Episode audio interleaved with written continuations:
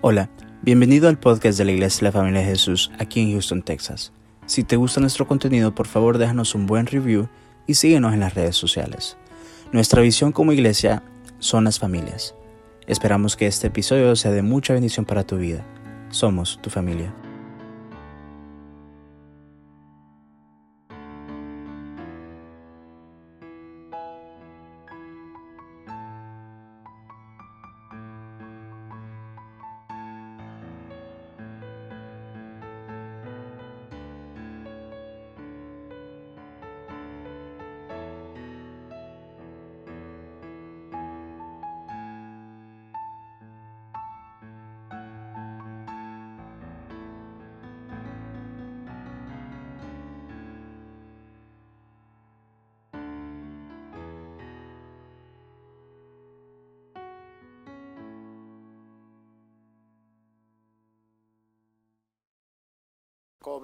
De ellos, y vamos a orar y por otros también, y vamos a orar y por la palabra de esta mañana. El tema de esta mañana es no pierdas tu adoración. Ese es el tema de esta mañana, no pierdas tu adoración. Es un tema muy hermoso. Eh, los del primer servicio iban contentísimos, fueron bendecidos grandemente yo sé que Dios te va a bendecir esta mañana con la palabra. Amén. Vamos a pararnos y vamos a orar y orar por las peticiones que nos han pedido para esta mañana. Cierre sus ojos, Señor. Gracias te damos, Señor, por cada hermano de esta mañana. Señor, los bendecimos. Te pedimos, Señor, por la vida de Armandito una vez más, Señor, que sigas haciendo la obra en la vida de él. Señor, tú tienes el control de todo. Para ti no hay nada imposible. Extiende tu mano sanadora sobre la vida de Armando y sobre la vida de los, del jefe de mi hermano, también sus sobrinos, Señor. Les pedimos, Señor, que hagas la obra milagrosa en sus vidas, eh, eche fuera toda peste mortandad en la vida de Armando, que restaure sus riñones totalmente, Señor. En el nombre de Jesús ordenamos células nuevas, riñones eh, funcionando normalmente, en el nombre de Jesús lo ordenamos y que el sistema inmunológico de estos hermanos también se estabilice, que vuelva a funcionar normalmente. Gracias te damos, Señor, por la vida de ellos. Declaramos milagros en la vida de ellos, Señor, porque tú eres un Dios de milagros. Tú eres el que todavía abre los mares, Señor. Sacas agua de las rocas, Señor. Gracias te damos, Señor, porque los enfermos han sanado esta mañana. Y te pedimos por la palabra, Señor, de esta mañana, para que tú nos hables, Señor. Qué importante es entender que nada puede robar nuestra adoración a ti, Señor. Gracias te damos, Señor. Mantén ese espíritu mis hermanos, Señor.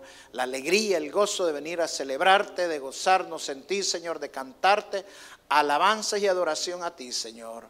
En el nombre de Jesús, háblanos, Espíritu Santo. Sé tú el que ministra la palabra esta mañana. En el nombre de Jesús, úsame, Señor, con denuedo y con poder para la honra tuya, Señor Jesús. Amén y amén. Pueden sentarse. No pierdas tu adoración, se llama el tema de esta mañana. Una de las razones que lo puse es porque realmente todo lo que estamos viviendo ahorita es simple, sencillamente un ataque del enemigo que quiere que no adoremos al Señor Señor, que no le alabemos al Señor. ¿Por qué? Porque la alabanza es simple, sencillamente darle un elogio a Dios, es exaltarlo al Señor, es alabarlo al Señor. Y eso es lo que el enemigo no quiere, que nosotros lo exaltemos, no quiere que nosotros le alabemos. El enemigo sabe que una de las armas más poderosas que nosotros tenemos es la alabanza. Y él por eso no quiere que nosotros adoremos al Señor. Yo quiero decirte, eh, justamente cuando ya estaba ya trabajando en esta prédica, ya estaba, ya la tenía lista, eh, me pasaron una noticia el día de ayer que en California han prohibido que se cante en las iglesias, que se alabe al Señor, porque eso es justamente lo que quiere el enemigo. Pero nada tiene que robar nuestra alabanza. No significa que no vamos a cumplir las leyes del hombre, pero sí nada nos puede robar nuestra alabanza. Podemos adorar al Señor en nuestra casa, podemos adorar al Señor en los altares familiares, en el carro, en el trabajo, donde sea. Siempre alabemos al Señor. Vamos a ver un pasaje en 1 Samuel capítulo 18, verso 20, en la historia del rey Saúl y el rey David cuando el rey Saúl quería que, David fuera su yerno. Estaba buscando y ya se había, quería que, David sí o sí fuera su yerno. Y justamente le ofreció a la hija mayor. eh, cuando él mató a Goliat, una de las recompensas era que el que mataba a Goliat, que derrotara a Goliat, él se iba a casar con la hija del rey.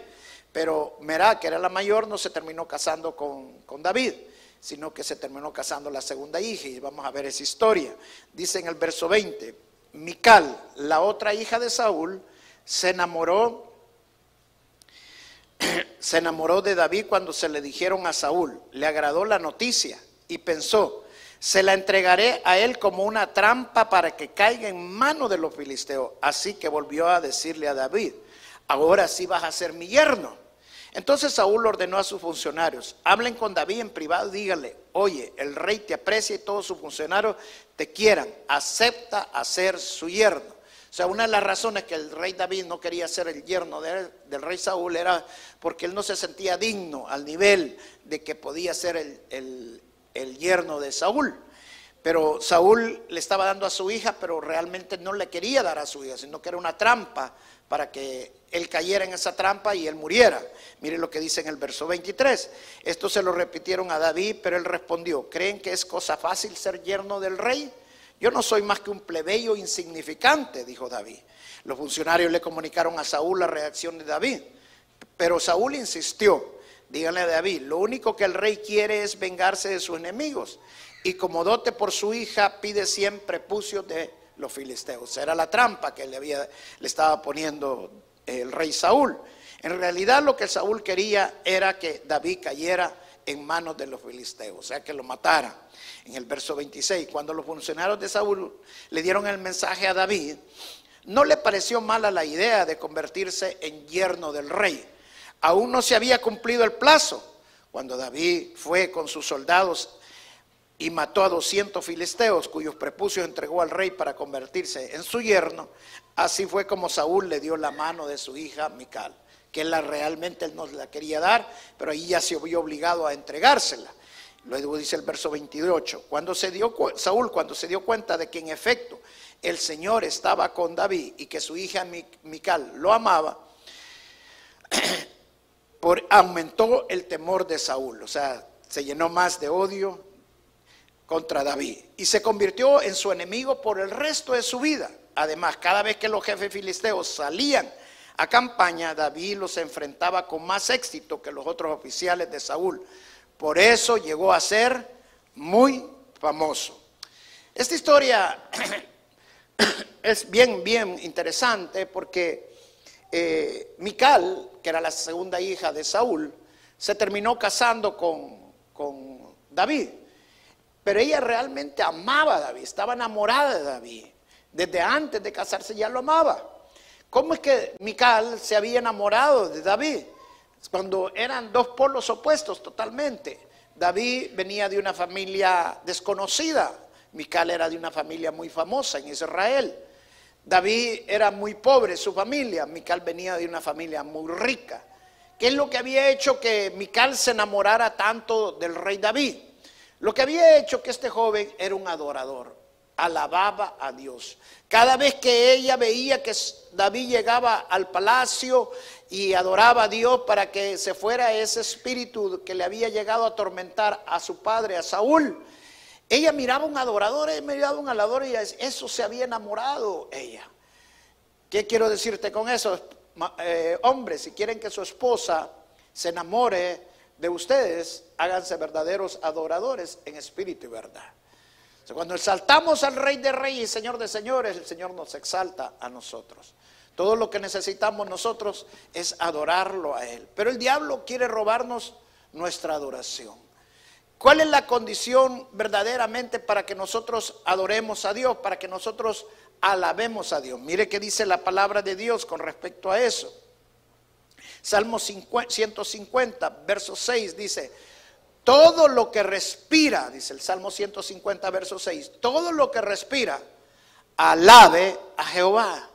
La condición para nosotros adorar a Dios es simplemente que estemos con vida, que respiremos. Dice, todo lo que respira, alabe a Jehová. Hasta las plantas, los animales, alaban al Señor. Amén. Entonces, eh, decía un ministro eh, muy conocido que cuando él hacía campañas en las carpas, Dice que en un tiempo estaban, una vez estaban cantando y con unas canciones de júbilo, alabanzas alegres, y de repente entró un borracho. Y el borracho empezó a alabar a Dios, el borracho empezó a cantar y saltar por todos lados y alababa al Señor. Y los hermanos, muchos hermanos que no les gustó que el borracho estuviera alabando al Señor en esa condición.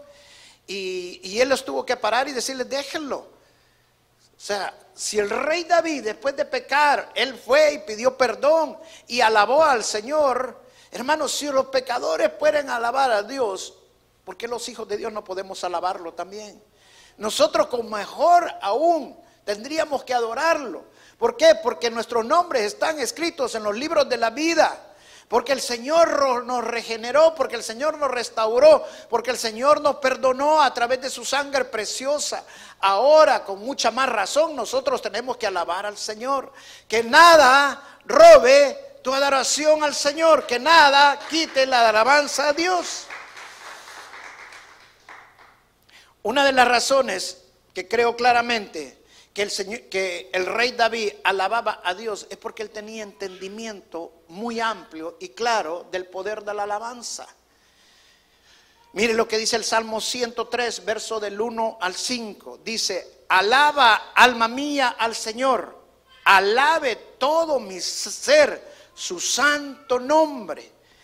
El verso 2, alaba alma mía al Señor y no olvides ninguno de sus beneficios. Amén. Mi hija decía hoy esta mañana que los judíos celebraban el jubileo una vez al año.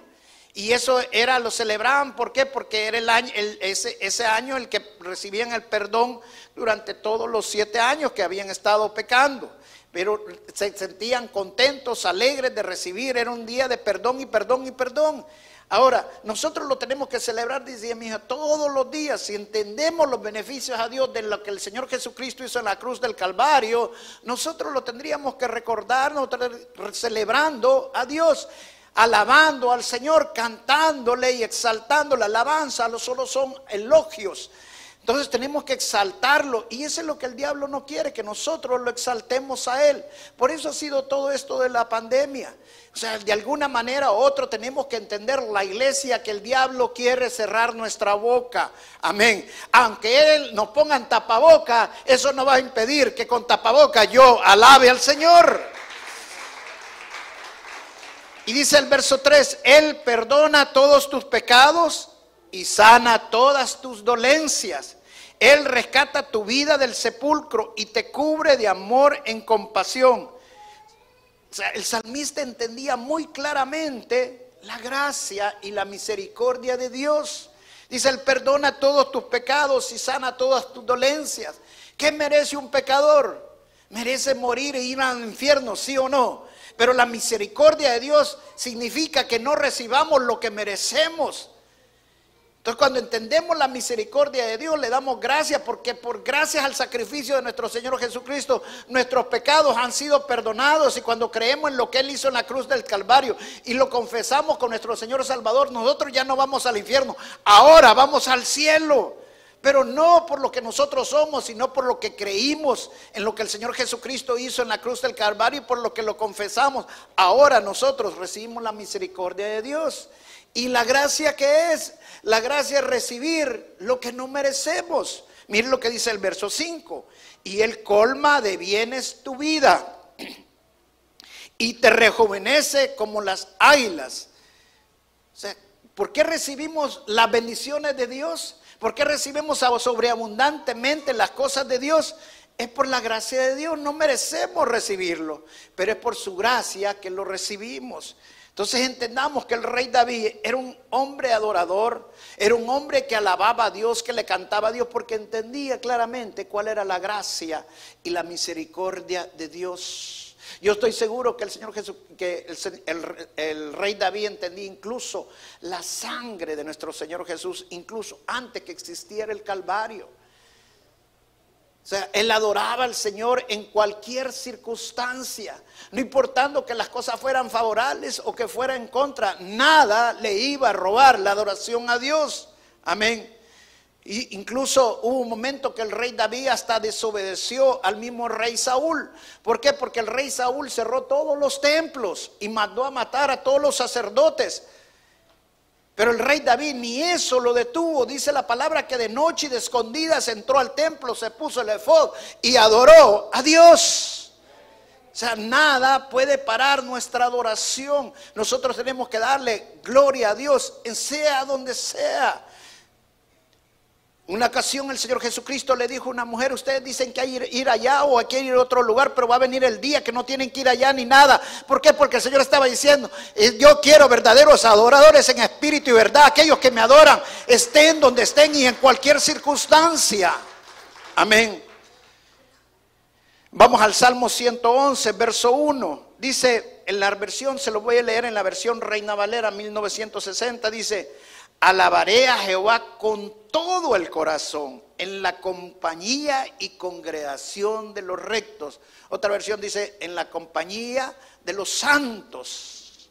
Dice, la, realmente lo que Dios quiere en verdaderos adoradores y espíritu verdad, que lo adoren con todo su corazón. Hay hermanas, hermanas que dicen, no, yo no me siento que estoy en el espíritu para adorar al Señor. ¿Sabe que estar en el espíritu no es una emoción? Estar en el Espíritu no es que lo tengas que sentir. Estar en el Espíritu es que lo adores con todo tu corazón. El corazón no es una emoción. El corazón son nuestros pensamientos. Eso significa que cuando tú adoras a Dios, no tienes que enfocarte en tus problemas, sino que enfocarte 100% a Dios. Deja de hacer gigante a tu problema y empieza a exaltar y a engrandecer al Rey de Reyes y Señor de Señores. Cuando tú alabas a Dios, tus circunstancias van a cambiar. ¿Por qué? Porque tú vas a exaltar al que es más grande que tus circunstancias negativas, al que está contra ti. Y si el que está contigo es más grande que el que está contra ti, entonces, ¿quién va a poder contra ti? Pero exáltalo. Si el enemigo ve que tú te cierras la boca, que tú no lo adoras, porque le tienes más miedo a lo que él te está haciendo, entonces él debe decir, este ya lo acabé. Pero cuando él ve un verdadero adorador en espíritu y verdad, que sin importar las circunstancias que esté pasando, lo adora con todo su corazón, entonces él queda desarmado. Porque la arma más poderosa que nosotros y cada uno de nosotros tenemos es la alabanza a Dios. Amén. El rey David era un hombre que vivía alabando al Señor, adorando a Dios. Eso es lo que había hecho toda su vida. No hacía nada más que adorar al Señor y alabar al Señor en cualquier circunstancia. Incluso cuando estaba huyendo y se iba a esconder a las cuevas, él alababa al Señor. Que la cueva del miedo no te impida alabar al Señor. Cuando tú alabas al Señor en la cueva del miedo, Dios, la gracia de Dios viene a tu vida y te alumbra en medio de esa cueva y hace sal que salgas de esa cueva animado de valor, de coraje. Amén. Uno de los momentos más críticos que vivió el rey David fue cuando fue a Ciclad y encontró que se habían llevado a sus esposas de todos los soldados también y a sus, y a sus hijos. Dice la palabra que él se animó en el Señor. ¿Cómo creen que se animó en el Señor? Alabando a Dios, adorando al Señor. Porque cuando alabamos al Señor, cuando adoramos al Señor, entonces tomamos fuerzas en Él. Alabar al Señor es tomar fuerza del Señor. Alaba al Señor. Amén. ¿Por qué creen que el Salmo 146, verso 2 dice esto? Alabaré, alabaré al Señor toda mi vida mientras haya aliento en mí. Cantaré salmos a mi Dios. ¿Por qué cree que el salmista escribía que todo el día, todo el tiempo él iba a alabar al Señor mientras hubiera aliento en él? O sea, mientras él pudiera respirar. Llega una pregunta, ¿hay algún momento que tú dejas de respirar? No, ¿verdad que no? Si empiezas a dejar de respirar, inmediatamente te vas al hospital para que te pongan un respirador. Él dice todo el tiempo, mientras hay aliento en mí, yo alabar al Señor. ¿Por qué crees que lo decía? Porque la alabanza es progresiva. Dice el rey David en unos versos anteriores, en otro capítulo anterior dice, siete, siete veces al día adoraba al Señor. Y justamente en este verso unos capítulos después, dice, al que todo el día, todo el tiempo adoraba a Dios. No esperes que vas a venir a la iglesia y el primer día vas a empezar a alabar al Señor. Pero cuando tú empiezas a conocer la gracia de Dios, cuando empiezas a entender la misericordia de Dios, entonces empiezas a exaltarlo y nada puede robar tu adoración. La palabra de Dios dice que mi pueblo perecerá por falta de conocimiento. El diablo no quiere que conozcas la grandeza de Dios. El diablo no quiere que conozcas la misericordia de Dios, la gracia de Dios. ¿Por qué? Porque cuando la, tú la entiendes, tú la conoces, tú empiezas a exaltar al Rey de Reyes y Señor de Señores. Amén. Qué hermoso es que no dejemos de adorar al Señor. Que entendamos que tenemos que exaltar a Dios. Porque entendamos una cosa del rey David. ¿Por qué creen que el rey David fue el rey más grande que ha tenido Israel en toda su historia? ¿Qué lo hace el rey David, el, hombre más grande, el, rey más grande de, de, todos los reyes que ha tenido Israel? No es porque el rey David fuera el hombre más sabio, porque su hijo Salomón fue mucho más sabio. No es porque el rey David no fuera un hombre pecador, porque sí pecó, pero se arrepintió y alababa a Dios. No porque tenía un carácter totalmente íntegro, porque no fue así, porque él mismo mandó a matar a un fiel soldado de él. No es porque fue un gran padre, porque fue un padre terrible, terriblemente mal. ¿Qué hizo diferente al rey David, a todos los reyes de Israel? ¿Qué hizo que el rey David fuera un rey tan grande? Mira qué interesante, cuando yo fui a Israel, en la tumba de, de David todavía hay un fuego encendido que todo el mundo llega a honrar esa tumba. Ningún otro rey de Israel ha sido tan honrado como el rey David. Cuando tú exaltas a Dios, Dios te exalta a ti. ¿Qué hizo tan grande al rey David de todos los demás reyes de Israel? Que los demás reyes de Israel, cuando tenían problemas o circunstancias difíciles, venían, oraban a Dios y consultaban a un profeta.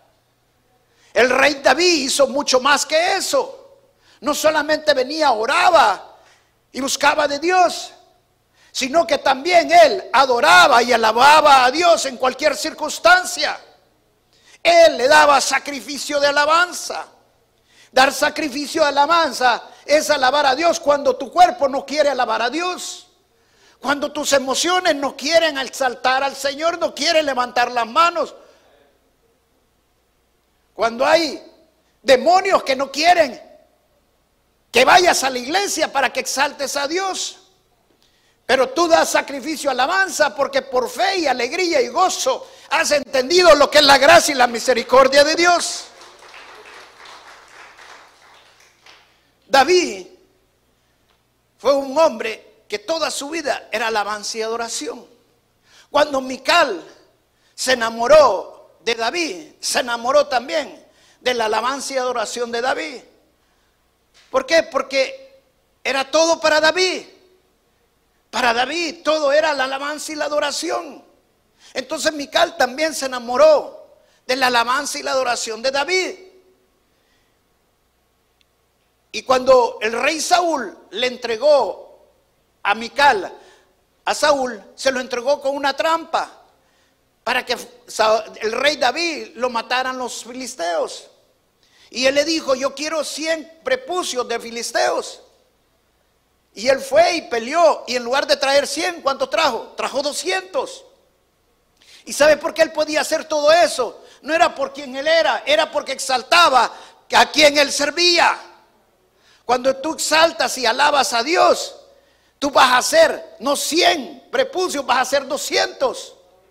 Lo que tú puedes hacer sin alabar a Dios, cuando alabas al Señor, lo vas a hacer 10 veces más. No dejes de alabar al Señor y exaltar a Dios. Y dice la palabra que el rey Saúl le terminó entregando a Mical. Pero él odiaba a David, aunque quería a David. Pero ¿qué es lo que quería David? Quería la unción de David, la alabanza de David, porque cada vez que David llegaba a alabar, el espíritu que lo atormentaba se iba de su vida.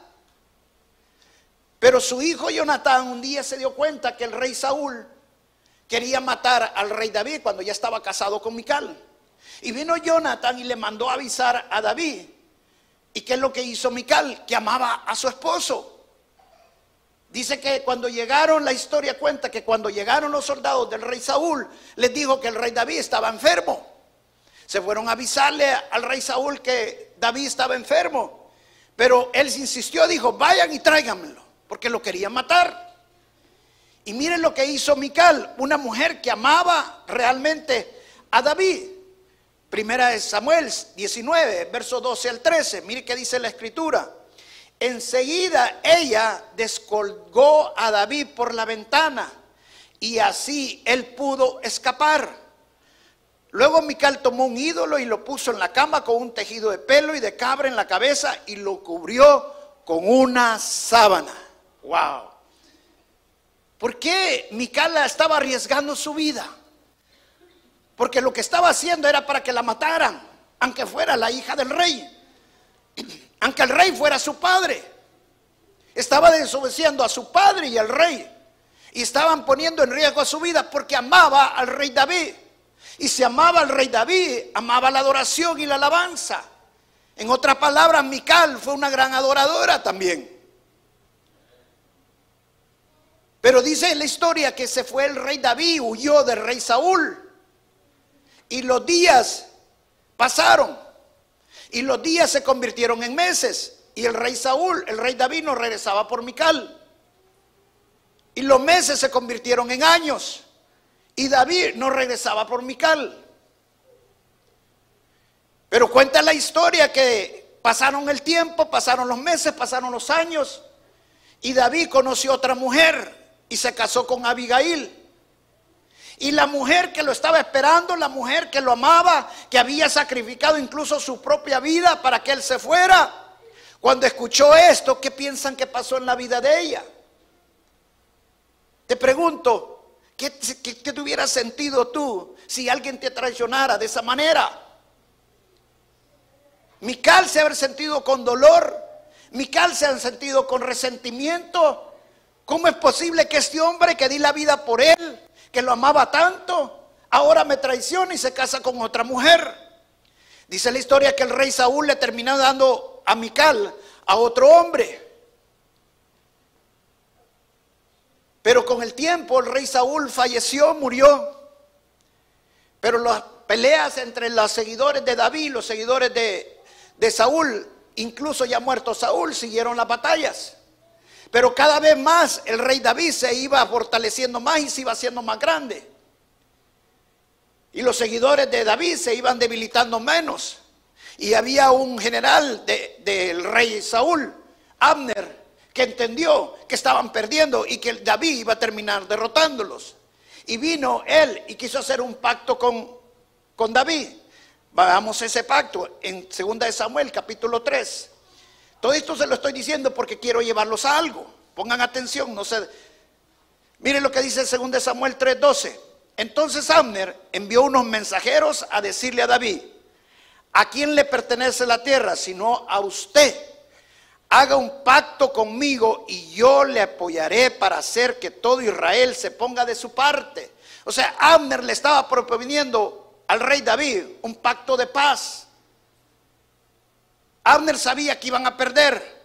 Y él quería un pacto y todo lo que le estaba prometiendo es la fidelidad de él y de todo Israel.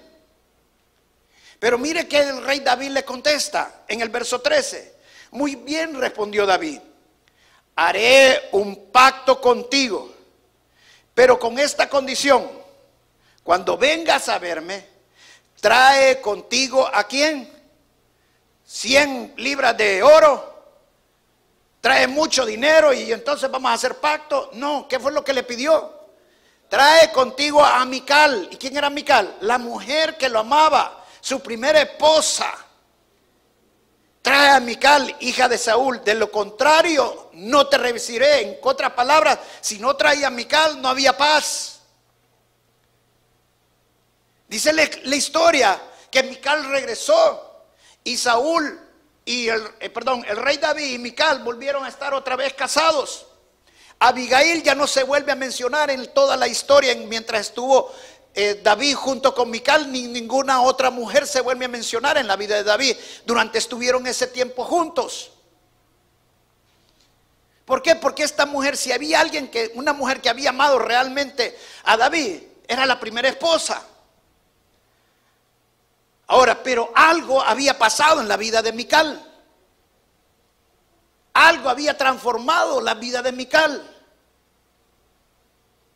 Cuando ellos se juntaron, David se vuelve a juntar otra vez con Mical. El arca del pacto no estaba en Jerusalén. Y David quería recuperar a como diera costa el arca del pacto porque representaba la presencia de Dios. Cuando recupera el arca del pacto, hace que la traigan unos carros jalados por bueyes, lo cual no era la forma que Dios había dicho que la transportaran.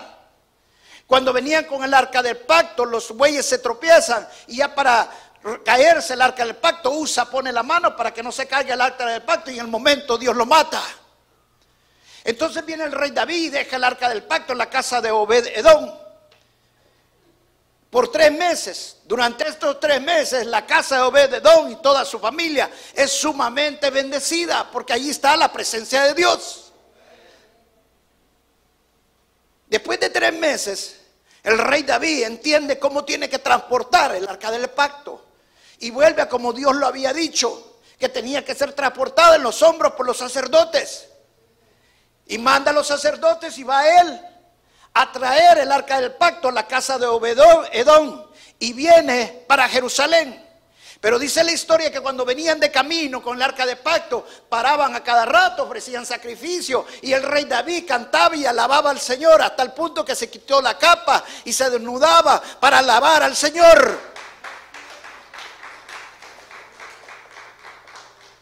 Ahora, miren lo que pasó con Mical al ver todo esto.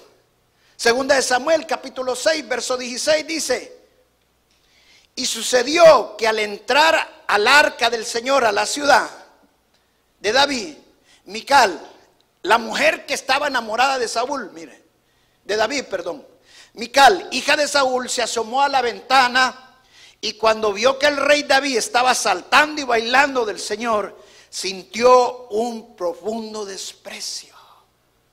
En otras palabras, Mical ya no era la misma Mical, era otra mujer. La mujer que amaba al rey David, si amaba al rey David, amaba lo que era el rey David. El rey David todo lo que era era alabanza y adoración. No ha habido otro rey más grande que Israel, simple y sencillamente porque este rey alababa y exaltaba a Dios en todo momento. Nunca el diablo le cerró la boca. Él nunca exaltó otro Dios más que el Dios verdadero. Y dice más adelante en el verso 20, dice, y cuando David volvió para bendecir a su familia, Mical, la hija de Saúl, le salió al encuentro y le reprochó, qué distinguido se ha visto hoy el rey de Israel, desnudándose como cualquiera en presencia de esclavos de sus oficiales. ¿Sabe que yo tengo ya varios años en el ministerio? Y de los tantos años que tengo en el ministerio he visto mucha gente que critica a otra gente porque bailan al Señor, porque alaban al Señor, porque cantan al Señor. Y saben lo primero que dice? Es que no está en el Espíritu. ¿Cómo saben que no está en el Espíritu? Si los espíritus no se pueden ver. ¿Saben qué he aprendido yo en el ministerio? A quedarme con la boca callada cuando otro está alabando al Señor como la manera que lo hace. Hay una historia detrás de cada uno que solamente los que la estamos viviendo la conocemos. Y Dios poderoso. Solo nosotros entendemos de dónde Dios nos sacó. Solo el rey David sabía que había llegado a ser quien era, no por quien era, sino porque la gracia de Dios y por el poder de Dios. Por eso él exaltaba de la manera que lo exaltaba. Y me encanta la respuesta que el rey David le da a Mical cuando le dice, ah, si has visto ahorita, espérate otro mes más y vas a ver lo que yo puedo usar por el, mi Dios. Me voy a hacer más vil, le dice en otras palabras, me puedo hacer peor con tal de alabar al Señor. Y cuando digo más vil, más peor, no estoy diciendo que él sí iba a ser más malo. Estoy diciendo que para los ojos de ella iba a ser aún peor. Que no te dé vergüenza cuando alabas al Señor. Si, te critican, ¿sabes quién te va a criticar? A quien no le gustas. Y hagas lo que hagas, no le vas a gustar. La alabanza no es para el que le gusta, la alabanza es para el Rey de Reyes, señores, señores. A Él es quien vamos a agradar. Que nadie cierre tu adoración, que nadie cierre tu boca. No pierdas la adoración. Alaba al Señor. A Mical no le gustaba. La mujer que lo amaba no le gustó lo que estaba haciendo. Mira que cuenta la historia de Mical, qué pasó en la vida de Mical.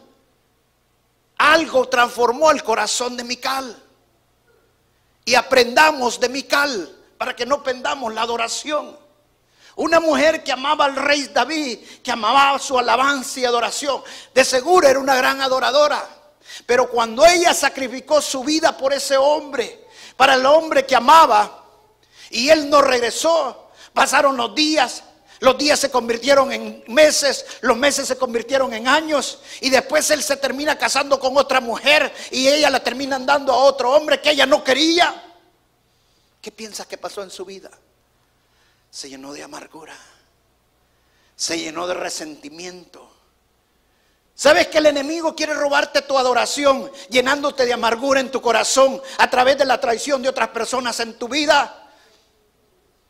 Nada que robe tu adoración al Señor. La diferencia entre Mical y el rey David fue que el rey David no dejó que nada cerrara su corazón al rey de reyes, Señor, señores, para adorarlo. Dice la palabra que una vez él estaba en, en ayuno por varios días pidiéndole a Dios que no muriera su hijo, que no lo matara que la misma gente del palacio decía que cuando muriera el niño después iba a morir él, porque a saber qué iba a pasar con él después que muriera. Y no querían que muriera el niño para que no muriera David. Pero la historia enseña que el niño murió y después de eso el rey David se bañó, se cambió. ¿Por qué? Porque nada iba a dejar que cambiara su adoración. Él sabía que el que estaba en control de todas las cosas era el Señor. Yo no sé qué pasó en la vida de Mical. Posiblemente porque su padre murió. También todos sus hermanos murieron. Pero había un cambio en Mical. Esta pandemia a muchos les va a cerrar su corazón. Si no te metes con el Señor, me encanta ese salmo cuando el rey David dice, de todo corazón voy a adorar al Señor junto con mis hermanos los rectos, los santos. Wow. Yo no quiero obligarte que vengas a la iglesia. Lo que quiero obligarte es que no pierdas tu adoración. Sea donde sea, alaba al Señor, exalta al Señor, dale alabanza al Señor. Si no puedo venir a la iglesia, pues ahora, gracias a Dios, tenemos estar en línea y nos podemos conectar y alabar junto con mis hermanos en línea y levantar las manos. Pero nada te puede cortar la adoración a Dios. Amén. Nada. Y yo te voy a decir, hermano, esto apenas comienza. Van a venir en tiempos que en una pandemia te va a dejar de ir a la iglesia. Va a ser una ley porque no quiere el diablo que adores al Señor.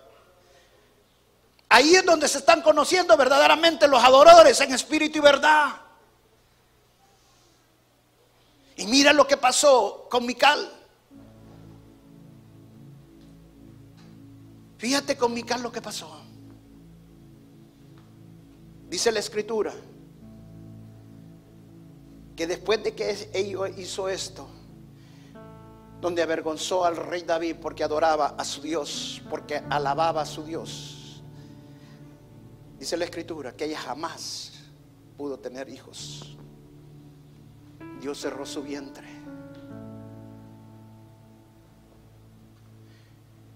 Y lo que terminó haciendo es que el rey David la terminara incluso despreciando a ella rey David después de eso, nunca más se vuelva a mencionar a Mical en la vida de David en la Biblia. Hasta allí. Y se mencionan otras mujeres ya en la vida de David. ¿Entiende esto?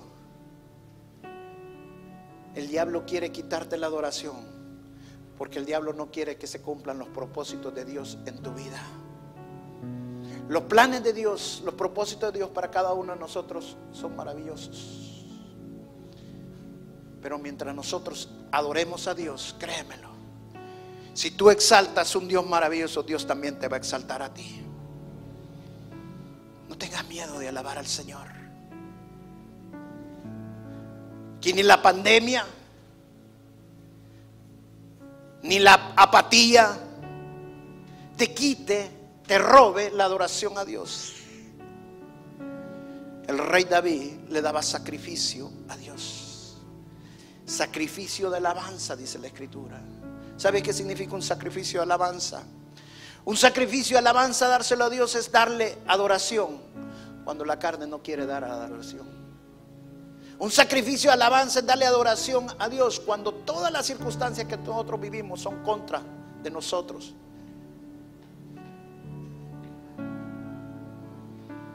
No solamente cuando estás perdiendo cosas materiales. Cuando estás perdiendo cosas materiales tienes que darle adoración a Dios. Pero no solamente cuando pierdes cosas materiales tienes que darle adoración a Dios. También cuando te traicionan. Sabes que el enemigo tiene dardos. Y en una ocasión yo estaba haciendo una prédica con relación a dardos y yo sentí en el Señor que el Señor me estaba revelando esto. Los dardos de Satanás son las traiciones que nosotros sufrimos en la vida, porque nos terminan llenando de amargura. Dice la palabra que el rey de David se animó en el Señor en cuando se llevaron a sus mujeres y a sus hijos. Y la manera que él se animó era alabando y adorando a Dios, buscando de la presencia de Dios. Porque cuando tú empiezas a alabar a Dios y exaltarlo, viene la liberación de Dios y esos dardos empiezan a caer de tu corazón y Dios empieza a sanar tus heridas. Él trae liberación a tu vida. Exáltalo y alábalo.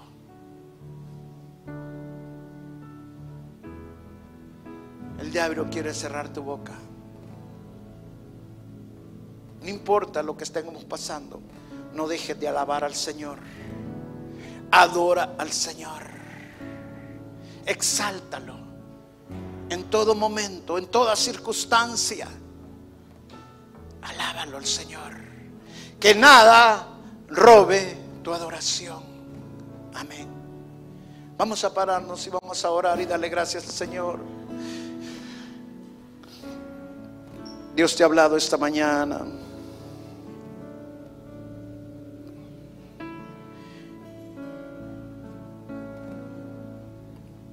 Y el Señor ha traído a tu palabra esta mañana para decirte, no dejes que nada robe tu alabanza.